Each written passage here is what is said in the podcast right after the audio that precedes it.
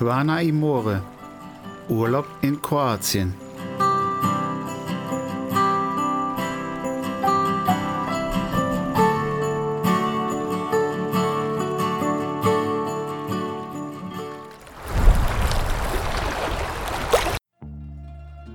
Was bisher im Osterspezial Nationalpark Plitvicer Seen Teil 1 geschah. Wir fuhren von unserem Urlaubsort entlang der Küstenstraße bis Sen und bogen dort ab, um das Velevit-Gebirge zu überqueren und in die Lika des Mitteldalmatiens einzutauchen, Richtung Bihac. Unser Ziel war der größte und älteste Nationalpark Kroatiens, der am 26. Oktober 1979 die internationale Anerkennung auf der UNESCO-Liste des Welterbes erhielt. Die gut 60 Kilometer von Sen meisterten wir und erreichten den nördlichen Eingang 2 des Nationalparks Plitvicer Seen. Wir betraten den Park und setzten mit einer Elektrofähre über zu den oberen zwölf Seen des Parks. Unser Rundweg führte uns vorbei an zahlreichen kleineren und größeren Wasserfällen sowie Bächen, die sich über Kaskaden des Karstgesteins in die smaragdgrünen Seen ergossen. Über mehrere Plateaus, die mittels Holzstegen verbunden waren, stiegen wir wieder hinab zum Fähranleger. Dort warteten wir nun auf die Überfahrt mit den größeren Fähren, womit Teil 1 endete. Hallo und herzlich willkommen zum zweiten Teil unseres Osterspezials im Nationalpark Plitvicer Seen. Ich bin's wieder, euer Markus. Also los geht's.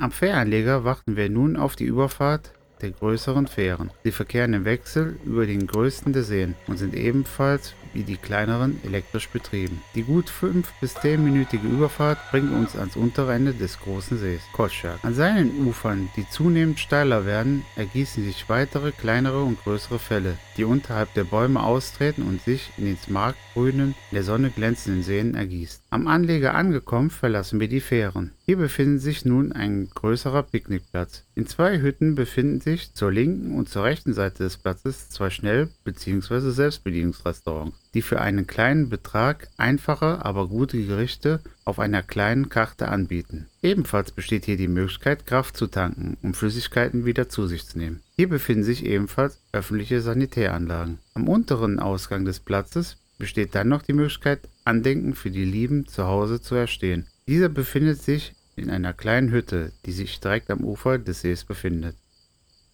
Gut gestärkt setzen wir unseren Weg fort über holzerne Stege, durch Schilf, das Rauschen der Bäche nimmt wieder zu. Über Treppen setzt sich unser Weg fort entlang der links und rechts des sich nun öffnenden Sees befindenden Felswände. Entlang dieser folgen wir nun dem Verlauf des Sees, der sich wieder über kleinere Barrieren in den darunterliegenden Becken ergießt. Zu unserer rechten Seite haben wir nun die Möglichkeit, einen kleineren Weg hinauf zu einer Höhle zu folgen. Aber was ist an einer Höhle so Besonderes?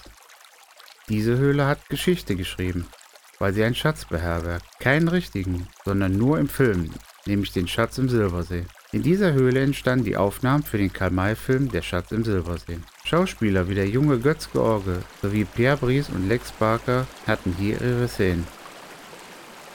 Der legendäre Blick aus der Höhle hinauf auf den See entstand an eben dieser Stelle.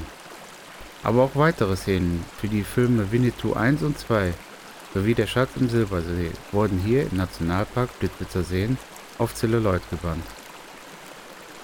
Aber auch ein weiterer Schauspieler, der in der Karl-May-Verfilmung ebenso wie Götz Görge das Licht der Filmwelt erblickte, war der junge Italiener Mario Girotti. Heute besser bekannt als Terence Hill. Er drehte hier im Jahre 1972 Szenen für seinen Westernfilm Verflucht, Verdammt und Halleluja. Wir setzen unseren Weg wieder fort entlang des Silbersees, an dessen Ende mit großem Getöse sich der größte der Wasserfälle in einem Kessel ergießt.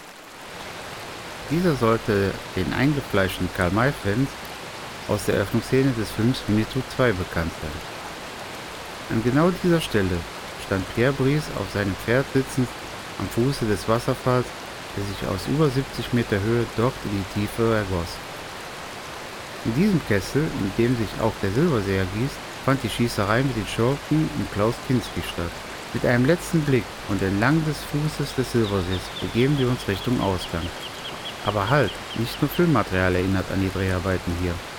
Ein Zeitzeugen gibt es noch. Während der Dreharbeiten ist ein Kanu der Apachen gekentert. Dieses liegt nun seit 1963 am Grund der Uferzone. Vielleicht findet ihr es ja auch bei eurem Besuch. Der Weg führt nun serpentinenförmig hinauf aus dem Tal und bietet noch einmal atemberaubende Blicke über untere Seen sowie den großen Wasserfall. An jeder Biegung und je höher man kommt, erkennt man erst das Ausmaß dieses Naturspektakels. Am Ausgang 1 besteht nun die Möglichkeit, den Park zu verlassen, die sanitären Anlagen nochmals aufzusuchen, letzte Präsente zu erwärmen oder im Park zu verbleiben, um mit dem Panoramazug nochmals entlang der Seen hinauf zum Eingang 2 zu fahren. Da wir unser Auto dort abgestellt haben, wählen wir diese Option. Müde aber glücklich lassen wir nun noch einmal die imposante Wasserwelt an uns vorüberziehen. Zeit sollte man auf jeden Fall einplanen, um sich auf diese Schauspiel der Natur einzulassen. Denn wir haben hier ca. 7,5 Kilometer zu Fuß zurückgelegt. Das war's mit unserem großen Osterspezial. Habt ihr eine Folge verpasst? Das ist kein Problem. Auf Spotify, Google und Apple Podcast, Amazon Music sowie YouTube habt ihr dazu noch einmal die Gelegenheit. Auf unseren Social Media Seiten wie Facebook sowie ganz neu auch bei Instagram unter @quanaimore haben wir euch noch ein paar Eindrücke zur heutigen Folge hinterlassen.